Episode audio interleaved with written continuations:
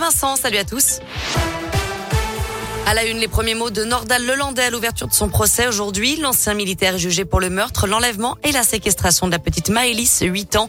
C'était en août 2017 à Pont-de-Beauvoisin en Isère. Il est également poursuivi pour agression sexuelle sur deux petites cousines et l'enregistrement et la détention d'images pédopornographiques. Ce matin, Nordal Lelandais a présenté ses excuses à la famille de Maëlys avant de reconnaître qu'il a bien donné la mort à la fillette, même s'il n'était pas son attention.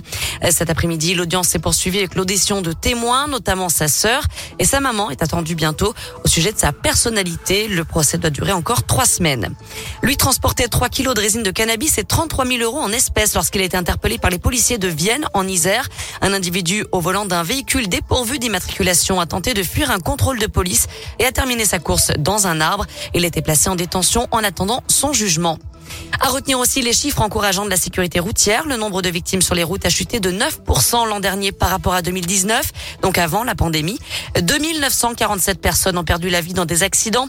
En revanche, pour la première fois depuis 20 ans, plus de 200 cyclistes ont été tués sur les routes. Un mot de foot, ça bouge à l'OL. Le club lyonnais vient de confirmer deux recrutements au dernier jour du mercato. Romain Fèvre arrive de Brest, c'est un milieu de terrain gaucher international, espoir de 23 ans. Il est transféré pour 15 millions d'euros et un contrat de 4 ans et demi. Et le retour de Tanguy Ndombele, l'ancien lyonnais revient de Tottenham sous la forme d'un prêt. Ils viennent tous les deux compenser le transfert de Bruno Guimaraes à Newcastle. L'entraîneur Peter Bosch est satisfait de ce mercato hivernal. Avec l'expérience que j'ai, j'ai donné ma vision j'ai dit au club, il faut pas prendre des joueurs juste pour prendre.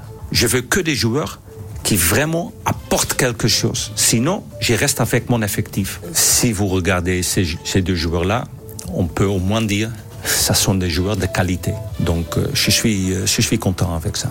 Et l'OL qui reçoit l'OM demain soir à Dessine à 21h. Merci beaucoup.